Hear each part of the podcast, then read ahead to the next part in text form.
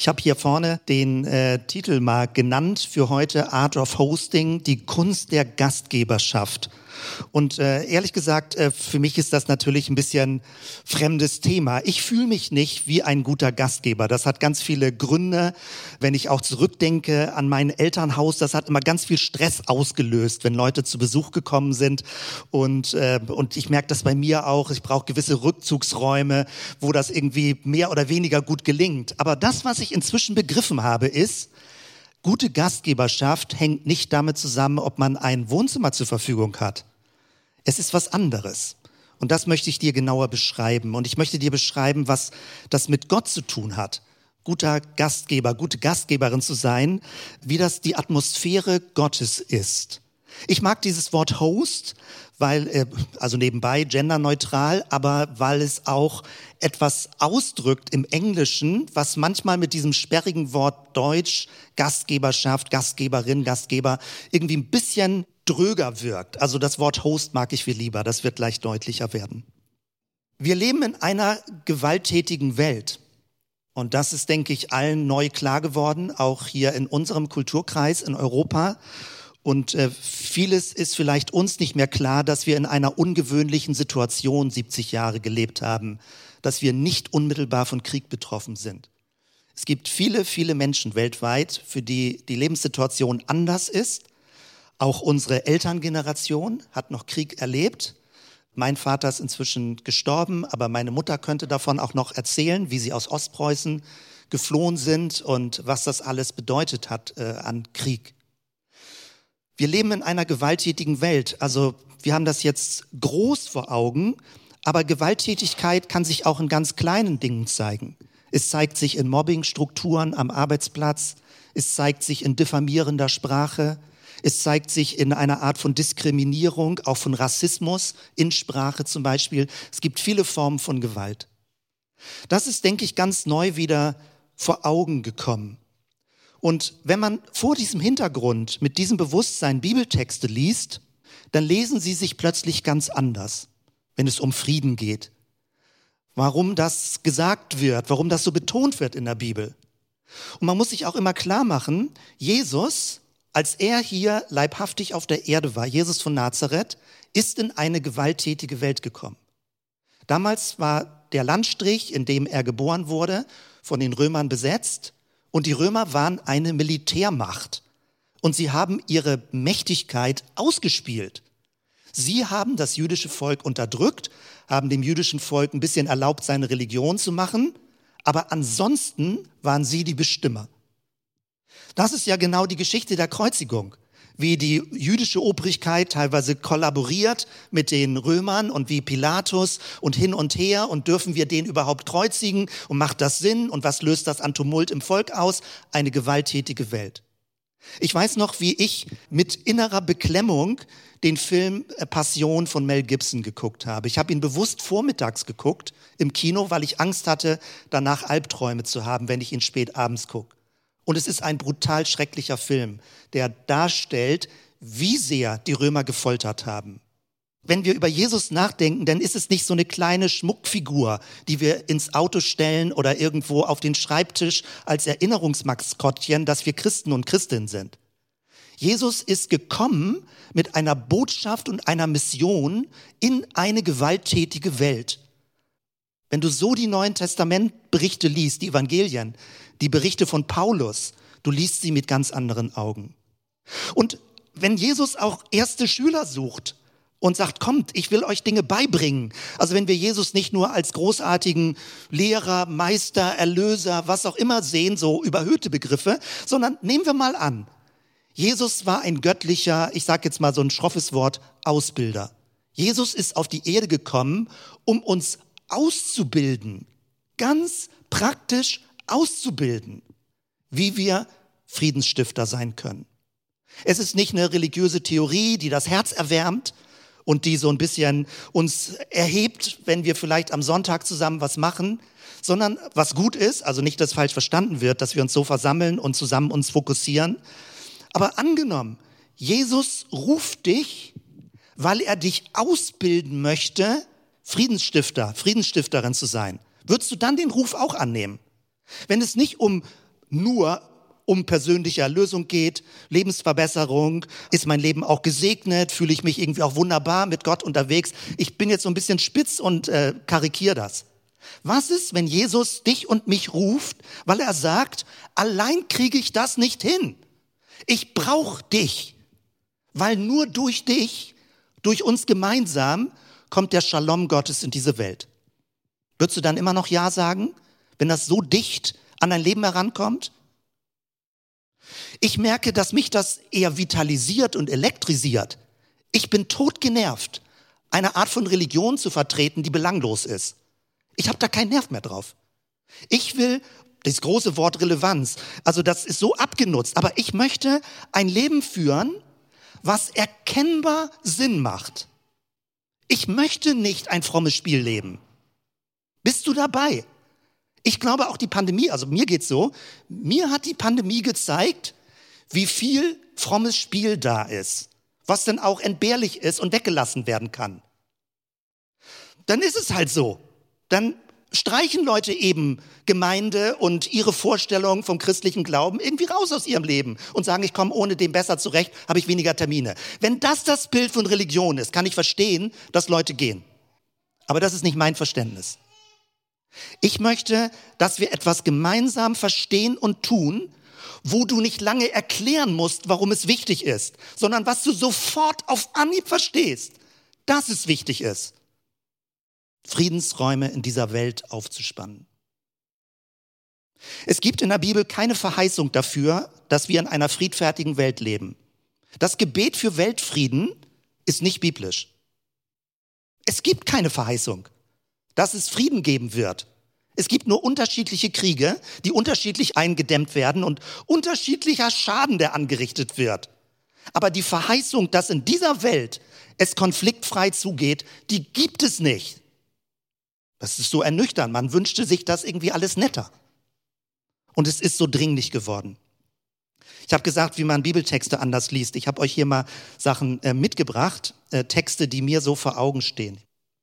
Zum Beispiel 1. Petrus 3, 10 und 11. Denn wer das Leben lieben und gute Tage sehen will, das ist Zitat aus dem Alten Testament, Psalm 34, der hüte seine Zunge, dass er nicht Böses rede und seine Lippen, dass sie nicht betrügen. Deutlicher kann man doch gar nicht was sagen. Steht im Alten Testament, nicht erst groß Neues Testament. Das ganze jüdische Volk ringt darum, wie es scheitert und wie es möchte, dass Gottes Frieden in diese Welt kommt. Er wende sich ab vom Bösen und tue Gutes. Er suche Frieden und jage ihm nach. Als wir vor kurzem das online gelesen haben, diesen Text, sagte jemand, ich weiß gar nicht das richtige Bild, was ich finde.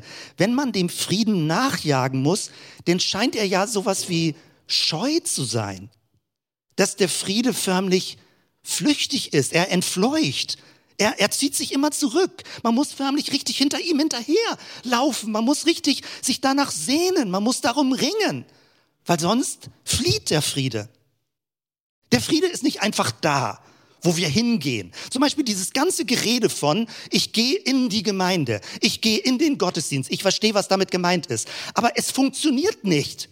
Man kann nicht zum Frieden hingehen, sondern man kann ihm nur nachjagen. Er ist flüchtig. Und er zerrinnt uns zwischen den Fingern, wenn wir ihn nicht immer neu aufspannen, wie ein Wurfzelt. Der Friede ist nicht aus Stein gebaut. Der Friede ist keine kirchliche Institution. Es gibt auch viel Unfrieden in der Kirche. Der Friede, der Shalom Gottes, das ist ein viel schöneres Wort, der Shalom Gottes ist keine Substanz, die ich besitzen kann oder zu der ich hingehen kann, als wäre sie etwas, was fertig ist. Man muss dem nachjagen. Hast du in deinem Herzen, wenn du Christ und Christin bist, Sehnsucht nach dem Shalom Gottes? Das ist die Haltung, wie Jesus gelebt hat. Er hat Sehnsucht danach gehabt, dass Menschen, die gesellschaftlich zerrissen sind, die überheblich sind, die destruktiv übereinander reden, dass er Räume auftut und häufig hat er das beim Essen gemacht. Nicht nur, aber häufig beim Essen. Und hat Menschen erklärt, wie das Reich Gottes funktioniert. Ein anderer Bibelvers. Selig sind die Friedenstiften aus der Bergpredigt, denn sie werden Gottes Kinder heißen. Andere Übersetzung steht, von denen Frieden ausgeht oder sich ganz für Frieden einsetzen. Selig sind die, die sich ganz für Frieden einsetzen. Ich mag diese Übersetzung. Selig sind die, von denen Frieden ausgeht. Weil das, was wir im Deutschen mit Frieden haben, ist eine völlige Verzerrung in der Sprache. Man denkt sogar manchmal an sowas wie Friedhof, Friedhofsruhe. Wir denken, Frieden wäre was Ruhiges, was Stilles. Das ist aber nicht der hebräische Begriff. Der hebräische Begriff, da ist Frieden etwas hochenergiegeladenes. Ich würde Shalom übersetzen ins Deutsche ein aufbauendes Energiefeld. Ein Energiefeld Gottes, was du spürst und erleben kannst, was du dir nicht fromm theoretisch einreden musst. Nicht im Sinne von, ja, ja, ich glaube irgendwie so, dass es so ist. Ich fühle zwar nichts, aber irgendwie glaube ich. Nein, den Shalom Gottes kannst du spüren. Er ist wirksam. Und du merkst es, dass du Energie bekommst durch den Shalom Gottes. Man könnte das säkular formulieren. Durch bestimmte Menschen zum Beispiel wirst du inspiriert. Oder hast du das Gefühl, du bist nicht ausgelutscht und ausgelaugt? Wenn du mit bestimmten Personen zusammen bist, hast du das Gefühl, danach bist du gerädert. Wenn du mit anderen zusammen bist, hast du das Gefühl, irgendwie hast du mehr Energie bekommen. Das sind Menschen des Friedens. Menschen des Shaloms. Und jeder kann das sein. Du kannst ein destruktives Energiefeld sein mit deinem Leben, mit deiner Sprache, mit deiner Haltung, mit deinen Tätigkeiten. Du kannst destruktive Energie verbreiten. Aber du kannst auch Shalom-Energie verbreiten. Und Shalom meine ich nicht mit Friede, Freude, Eierkuchen, sondern Shalom kann auch streiten. Shalom kann auch klar werden. Shalom kann auch, sag mal, irgendwie, was weiß ich, Leute auf den Pott setzen oder so. Aber es hat immer eine klärende, eine heilende, eine lebensfördernde Energie. Also beinhaltet es und strahlt es aus. Shalom hat nichts mit Konfliktfreiheit zu tun. Shalom hat was mit Klärung zu tun, damit das Leben sich entfalten kann. Shalom ist eine Rahmenstruktur, ein Energiefeld, wo du merkst, hier werde ich inspiriert zu leben. Das ist Gottes Shalom. Und Jesus ist die höchste und klarste Verkörperung dieses Energiefeldes. Leute haben an seinen Lippen gehangen. Leute wollten Zeit mit ihm verbringen. Und sie mussten gar nicht mit ihm diskutieren. Sie haben gespürt, es geht eine göttliche Lebensenergie von dieser Person aus. Das ist Jesus. Deswegen wird er später der Fürst des Friedens genannt oder Prinz des Friedens und ist auch angekündigt worden, prophetisch schon so. Ein weiterer Bibelvers. Ist es möglich, so viel an euch liegt, so habt mit allen Menschen Frieden. Römer 12, 18. Was ich so sehr mag an diesem Vers, das ja Paulus hat das geschrieben im Römerbrief, was ich so sehr daran mag, ist, er ist so realistisch. Da steht nicht drin, gib dir viel Mühe und dann wirst du mit allen Menschen Frieden haben. Und dann hast du immer so ein Schuldgefühl, weil du es nicht hinkriegst. Es gibt bestimmte Situationen, da gelingt es nicht, Frieden herzustellen. Menschen verweigern sich, sie wollen es nicht, sie mauern, Du kannst mit ihnen nicht reden, es geht nicht. Deswegen steht ihr, solange es an dir liegt, an euch liegt, bemühe dich drum. Aber lass dich nicht irre machen, wenn eine andere Person das verweigert. Weil Frieden ist ein Beziehungsgeschehen. Frieden ist keine Substanz, die du in dir drin hast, die kann man nicht besitzen. Frieden ist ein interaktives Geschehen, ein Geschehen, was mitten unter ist, was dazwischen ist, was geheilte Beziehungen ermöglicht. Das ist Gottes Frieden. Aber wir müssen realistisch sein. Es geht nicht überall. Und deswegen ist eher die Frage, Augen aufzuhalten, wo kann Frieden entstehen? Wo können Friedensräume geöffnet werden? Ich habe letzten Sonntag ein bisschen davon gesprochen, wie die Shalom-Energie in diese Welt kommt. Ich mache ganz kurz, weil ich dann zu anderen Punkten auch kommen möchte. Aber alle, die auch versuchen, so den Anschluss zu bekommen in der Gemeinde, ein paar Notizen. Frieden wird gesät und aufgespannt. Mir liegt daran, Begriffe zu finden, dass wir nicht denken, Frieden wäre ein Gebäude, ein Raum, sondern Frieden ist was Fragiles, was Flüchtiges, was aktiv aufgespannt wird wie ein Zelt, ein Zelt der Begegnung, die Stiftshütte. Frieden ist nicht geografisch. Man kann nicht ein Grund und Boden befrieden. Das ist, geht nicht. Du kannst einen Zaun drum machen. Aber es ist keine Friede. Friede, das ist nur eine Abgrenzung, die du hast zu Leuten, die du vielleicht blöd findest. Bei uns in einer Stelle haben Leute gerade so einen hohen Zaun um ihr Grundstück gebaut. Man nennt das denn Einfrieden, ist aber völliger Unsinn in der Sprache. Wenn du einen guten Bezug zu deinen Nachbarn hast, dann hast du Frieden. aber nicht indem du Zäune baust. Frieden ist nicht sichtbar. Er kommt wie aus dem Nichts, weil er wird aus dem Innen geboren. Und da werde ich nächsten Sonntag mehr zu sagen, wie du diesen Frieden, es ist wie ein geweiteter Raum des Innenlebens, was wir haben mit Gott. Frieden kann auch nicht mit Gewalt kommen. Deswegen, wenn irgendjemand behauptet, es würde eine militärische Friedensmission geben, dann ist es gelogen in Grund und Boden. Es kann keinen gewaltsam herbeigeführten Frieden geben. Das geht nicht. Und die Sprache kann so trügerisch und so fies sein, dass wenn es nur häufig genug wiederholt wird, irgendjemand anfängt daran zu glauben. Das ist das Gemeine an Sprache. Sprache setzt auch eine Wirklichkeit, die es manchmal gar nicht gibt. Man kann Frieden nie durch Gewalt herstellen, nicht durch Institutionen, nicht durch Steine. Frieden wird gesät, er wird aufgespannt. Wenn Gott es anders gekonnt hätte, dann wäre er bestimmt mit einer kosmischen Invasion auf die Erde gekommen. Es gibt genügend Science-Fiction-Filme, wo die Aliens irgendwie eine kosmische Invasion haben und die Menschen belehren wollen oder umerziehen wollen oder irgend so ein Kram. Hätte Gott doch theoretisch gekönnt.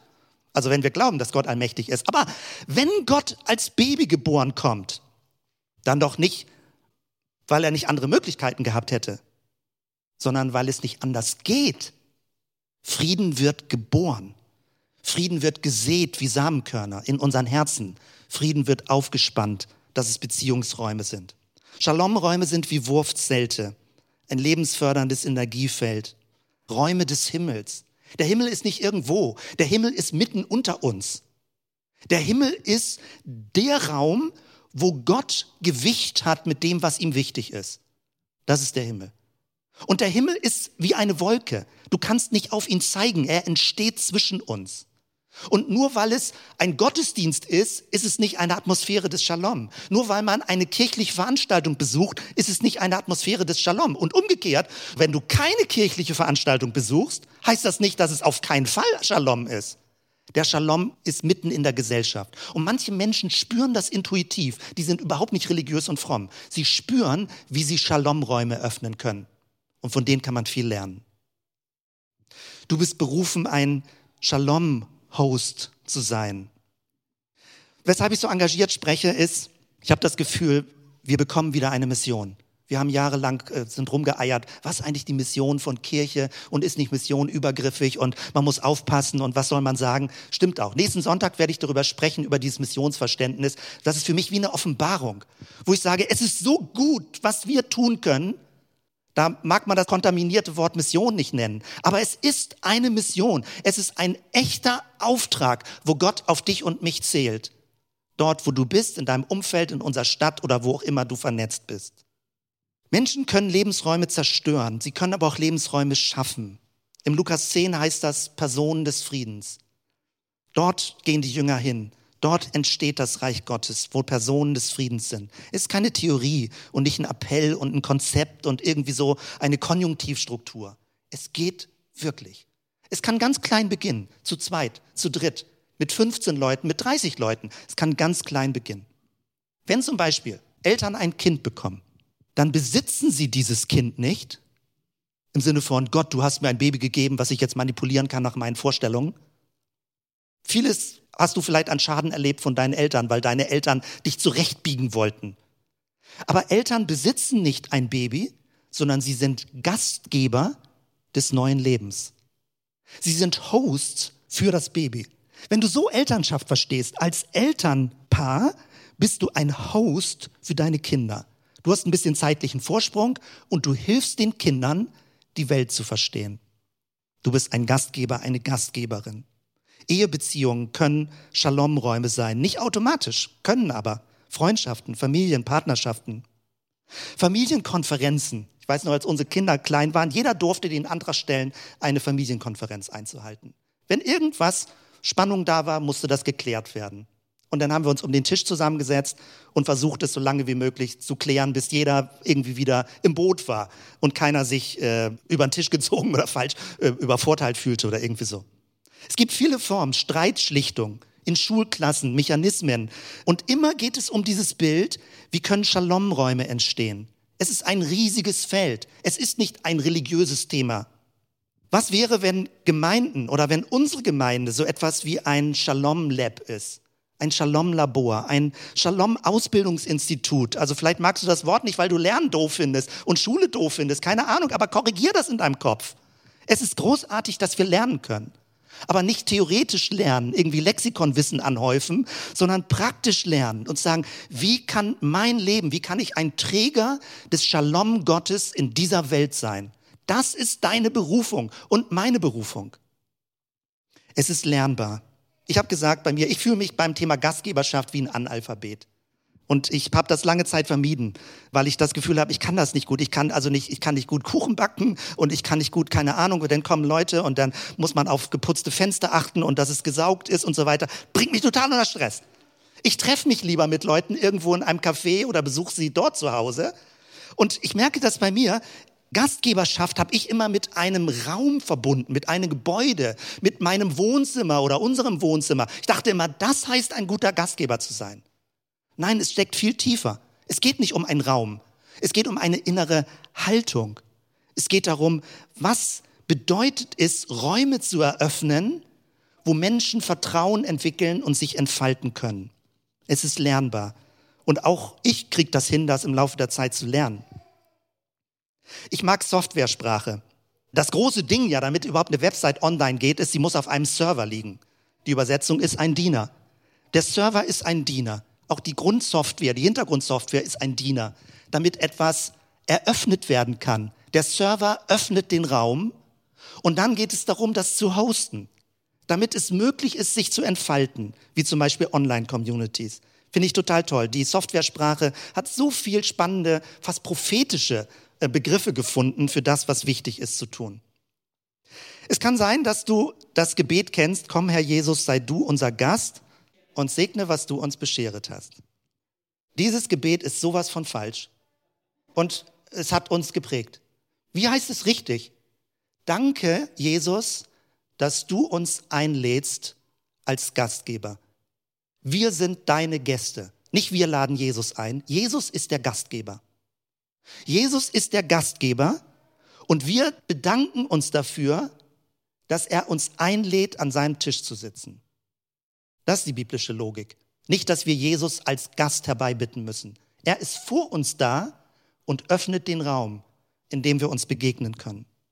Das Thema Gastgeberschaft ist ein Riesenthema in der Bibel. Kurz ein paar Notizen. Als Gott mit dem Garten begonnen hat und die Menschen reinsetzte, war er ein Host für das Leben, für die neuen Menschen.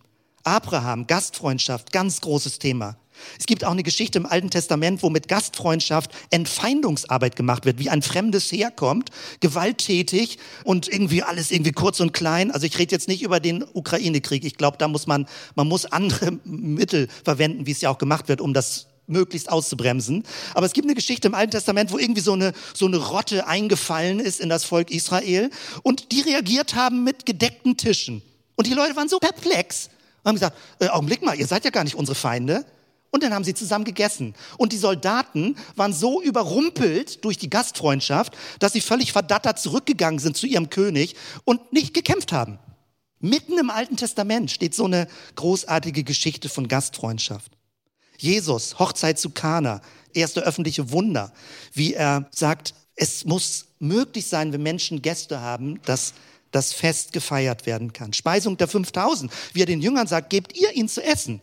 Heißt, seid ihr jetzt die Gastgeber. Die ganze Zeit sollte ich das machen, jetzt seid ihr die Gastgeber. Ja, aber wir wissen gar nicht wie. Und dann kommt es zu diesem neuen Wunder. Das Abendmahl ist ein Gastmahl, ein Freundschaftsmahl. Es ist nicht irgendwie so eine fromme, abgehobene, heilige Handlung. Und der Himmel wird sich in der Bibel vorgestellt als ein großes Gastmahl. Stell dir das vor wo Leute feiern, wo sie gerne sich treffen, wo sie zusammen essen, wo sie tanzen. Das ist so ungewöhnlich in unserem Verständnis, in der jüdisch-christlichen Religion, dass die Ewigkeit, dass der Himmel, dass das Himmlische sich als großes Fest vorgestellt wird, wo Jesus der Gastgeber ist.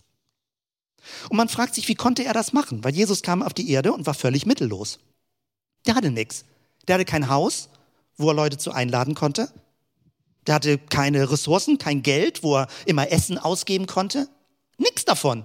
Und doch ist Jesus der großartigste Gastgeber, den wir überhaupt jemals gesehen haben, wie er das gemacht hat. Und mit diesen Augen das zu lesen, ist so spannend. Jesus hatte keine Ressourcen, keinen Besitz, keinen Titel, nicht irgendwie so, ich bin der große Rabbi sowieso, du darfst jetzt in meine Nähe kommen. Und Jesus wollte das alles auch gar nicht. Er hat sich häufig sogar einladen lassen bei Leuten. Und dann, als er mit den Menschen zusammen war, materiell hat er sich einladen lassen. Und dann wechselte die Rolle, dass er der Gastgeber des Himmels wurde. Und die Gespräche plötzlich in die Richtung sich entwickelten, was wertvoll ist im Leben, was wichtig ist. Jesus fing an, Gleichnisse zu erzählen. Du kennst die Geschichte aus Johannes 8, wo die Frau gesteinigt werden sollte. Und da kannst du Jesus beobachten, wie er Shalomräume aufmacht. Weil die Frau war in einem vernichtenden, destruktiven Raum. Um sie herum standen Leute, die sie anklagen, die sie erniedrigen wollten, die sie zugrunde richten wollten. Und Jesus beugte sich auch runter und fing an, seinen Friedensraum zu öffnen und fragte, wer ohne Schuld ist, der kann zuerst einen Stein werfen. Und alle fingen an, unruhig zu werden, weil die Rolle nicht mehr funktionierte, wie sie gekommen waren. Und Jesus öffnete den Raum. Zum Schluss war niemand mehr da. Und er fragte die Frau, hat dich niemand angeklagt? Nee, niemand. Dann werde ich es auch nicht tun. Und dann gibt es etwas, wo man denkt, oh, jetzt kommt doch wieder das Gebot. Weil Jesus sagt dann, dann geh hin und sündige nicht mehr. Aber die Logik ist doch eine ganz andere. Wenn Menschen in einem Friedensraum sich aufrichten können, dann möchtest du dein Leben zum Guten verändern. Du hast plötzlich die Energie und die Kraft, zum Guten dein Leben zu verändern. Aber nicht als Appell, nicht als Gebot, nicht als Zwang oder Verpflichtung. Jetzt möchte ich noch mal ein bisschen wechseln in Richtung Thema Hosting, Gastfreundschaft. Und ich lese mal das hier vorne vor. Und dieses ist meine erste Tafel, dass ihr das sehen könnt. Die innere Haltung einer guten Gastgeberschaft. Neugier auf die Leute, auf die Gäste, dienend, Aufgeschlossenheit für Begegnung, Geduld, Offenheit und Toleranz, Herzlichkeit, klare Haltung, sich selbst zurücknehmen können, Räume öffnen, wohlwollend sein, sich auf die Gäste freuen. Kriegt man eine Idee? Das ist die Atmosphäre, wie Räume geöffnet werden. Und wenn jemand mich so empfängt, möchte ich gerne Gast sein. Da möchte ich gerne dabei sein. So eine Person, die sich so verhält, auch Beziehungsräume eröffnet, die so Gespräche führt, diese Person möchte ich kennenlernen. Mit der Person möchte ich in Kontakt sein. Und so eine Person möchte ich auch selber werden. Und jetzt geht es um Tätigkeiten hier drüben. Die Tätigkeiten einer guten Gastgeberschaft. Zuhören können, guten Kaffee zu bereiten, ganz wichtig. Willkommen heißen, vorher aufräumen. Das ist zum Beispiel spannend. Das finde ich fast diskutierbar, ob das nötig ist, weil man innerlich vielleicht sich besser fühlt. Aber ich krieg's nicht gut hin. Ich verwende sehr wenig Zeit in ordentliches Aufräumen. Ja, also ich muss viel Dinge irgendwie. Früher, meine Mutter hat mir gerade eine Karte geschrieben, ach, die muss ich vielleicht nächsten Sonntag mal mitbringen. Nach 40 Jahren hat sie gesagt, Jens, ich wollte dir diese Karte mal schreiben, jetzt zu meinem Geburtstag. Und sie sagte, weil ich war zu Hause immer derjenige, der ein völlig chaotisches Zimmer hatte. Und um mich vor bösen Sprüchen zu wehren, habe ich ein Schild vorne an die Tür gemacht, das Genie überblickt das Chaos. Weil wir haben immer einen Rundgang gehabt. Äh, wenn Gäste waren, dann wurde unser Haus gezeigt und mein Zimmer wurde nie gezeigt. Weil das war, das war, war meiner Mutter so peinlich. Und das wurde immer zu. Und deswegen habe ich ein Schild dran gemacht und mit dem Totenkopf so ungefähr, wehe, jemand macht das auf und so weiter. Also deswegen ist meine Geschichte, weil ich brauche ganz viele Bücher, die überliegen. Ich brauche ganz viele Dinge und ich weiß auch, wo sie sind. Aber wenn jemand von außen rauf guckt, denkt er, hm, völlig unordentlich. Ich brauche das, um kreativ sein zu können. Also jeder braucht so seine eigene Ordnung von Aufräumen. Klare Regeln aufstellen schafft Sicherheit, sehr interessant. Angenehme Atmosphäre kreieren, Kerzen, Musik, gemütliches Sitzen, leckeres Essen vorbereiten, die Tür öffnen, Koordination, Delegation der Tätigkeiten. Auch das, da merkt man, es sind bestimmte Tätigkeiten, um die es geht und die man auch sofort versteht was es bedeutet, um einen Gastgeber, gastgebend freundlichen Raum zu eröffnen. Total spannend. Ich möchte dir etwas zeigen, noch ein bisschen praktischer. Das klingt jetzt erstmal viel. Sechs Punkte Tätigkeiten, die sich mit dem decken, die mich so inspirieren und die mir helfen, Dinge zu lernen. Denn im säkularen Feld wird seit etwa zehn Jahren nicht mehr, also in manchen Feldern nicht mehr davon gesprochen, du musst ein Leiter sein, ein Teamleiter sein, du musst irgendwie direktiv und du musst Hierarchien bedienen und so weiter, sondern es gibt eine ganz, ganz spannende Bewegung, die spricht davon, dass ein sogenannter Leiter, eine sogenannte Leiterin ein Host ist, damit sich Dinge entfalten können, damit Menschen sich entfalten können. Und das will ich dir gerade mal zeigen. Und das ist, finde ich, so einsichtig, dass wir da mit dem Gedanken dann auch diesen, äh, heute Morgen die Predigt dann auch zu Ende führen. Das ist das Buch, falls du Interesse hast. Es gibt eine Reihe von sehr spannenden Büchern zum Thema Art of Hosting. Und das hat nichts mit Christentum zu tun. Aber es ist so dicht an Jesus dran, wie Jesus das gemacht hat. Und hier siehst du das schon. Also sechs neue Rollen. Jetzt nicht, es geht nicht um Regeln, die man einhalten soll, sondern eine innere Rolle finden. Und ich übersetze jetzt, wie man als Shalom-Host in dieser Welt lebt. Für Teams, Organisationen, Communities oder Movements. Das erste. Es braucht jemand, der startet. Hier zum Beispiel beim Zelt. Es braucht jemand, der das Zelt aufspannt.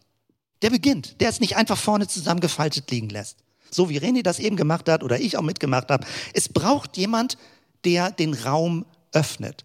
Jemand, der es initiiert, der anfängt und nicht auf andere wartet. So wie äh, Frido das macht, jetzt mit dem Wellness-Vormittag. Das ist der Initiator. Frido startet und öffnet den Raum. Und er hat heute Morgen das Signal gegeben, möchte jemand mitmachen, die Atmosphäre der Gastgeberschaft in diesem Raum zu öffnen. Für Kinder, für Erwachsene, möchte jemand diesen Shalom-Raum mitgestalten.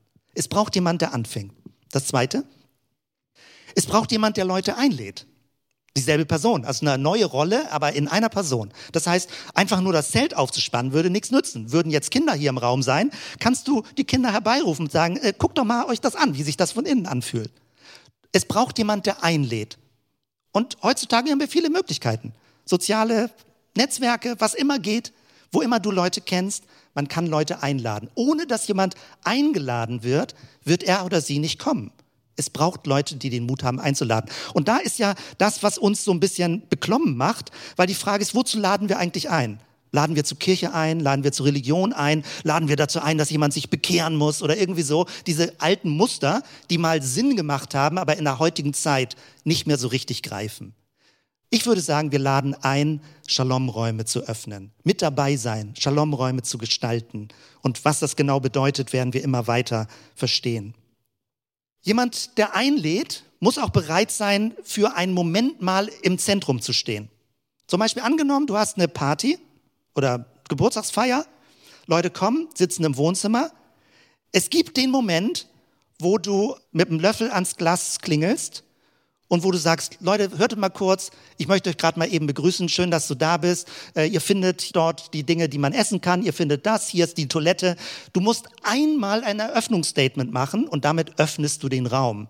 Du lädst ein, wenn Leute da sind, öffnest du diesen Raum, indem du etwas sagst. Und du musst den Mut haben, gewissermaßen in den Lichtkegel zu treten. Wenn du dich immer nur versteckst im Hintergrund, wird der Raum nicht geöffnet.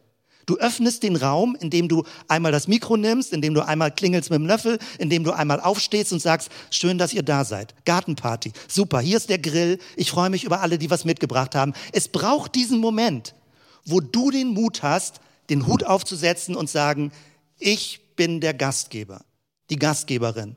Herzlich willkommen. Du öffnest den Raum. Space Creator. Und dann geht es weiter. Es kommt auch hier vor, an der einen Stelle, man muss Dinge schafft Sicherheit, klare Regeln aufstellen zum Beispiel. Hier wird das noch, noch viel direkter genannt, ein Gatekeeper. Weil es gibt Menschen, die Räume zerstören. Also die Offenheit hat ihre Grenze. Sie ist prinzipiell da, dass Shalom-Räume geöffnet sind. Aber die Grenze ist, wenn Menschen destruktiv werden und nicht diesen Shalom-Raum mit, sag ich mal, sich einfügen im guten Sinne. Und das gibt es. Und dafür braucht es einen Gatekeeper. Jemand, der die Tür öffnet oder auch zulässt. Angenommen, du hast eine Geburtstagsfeier und vor der Tür steht jemand, der rein will und irgendwie nur mal irgendwie sagen will, wie blöd er alles findet. Dann habt den Mut, die Tür zuzulassen und sagen, tschüss, du bist im Moment hier nicht erwünscht. Räume dürfen auch geschlossen werden. Wir haben viele Räume. Es kann Zellgruppen geben, es kann Konvenzhaustermine geben, es können die Zellscouts sein, wo immer man sich trifft an der Weser am Apfelkulturparadies bei dir zu Hause. Es braucht jemand, der den Raum schützt. Der Raum ist offen für alle, die wollen und dazukommen können. Es ist kein elitärer Club, aber es braucht jemand, der den Raum schützt. Dann gibt es einen Connector, äh, die Rolle des Connectors. Alles ist die Rolle des Hosts, alles verschiedene Aspekte des Hostings, dass man Menschen miteinander in Kontakt bringt, dass sie miteinander anfangen zu reden, dass sie sich trauen, sich kennenzulernen. Und man freut sich, Leute zusammenzubringen. Man selbst will nicht dauerhaft der Mittelpunkt sein. Am Anfang sagt man einmal, bitte alle mal herhören, bitte alle mal auf mich gucken, ich will euch begrüßen. Und dann mischt man sich unter die Leute und bringt Leute miteinander in Kontakt. Auch bei Kindern. Wenn hier jetzt sieben Kinder drin wären mit einer Mitarbeiterin und die zusammen sind, dann bringt man die Kinder miteinander in Kontakt und macht, dass sie sich befreunden können. Dafür sind Gastgeber da. Und das Letzte, ein Co-Participator, sich beteiligen. Jemand, der sich mit ins Geschehen einbringt.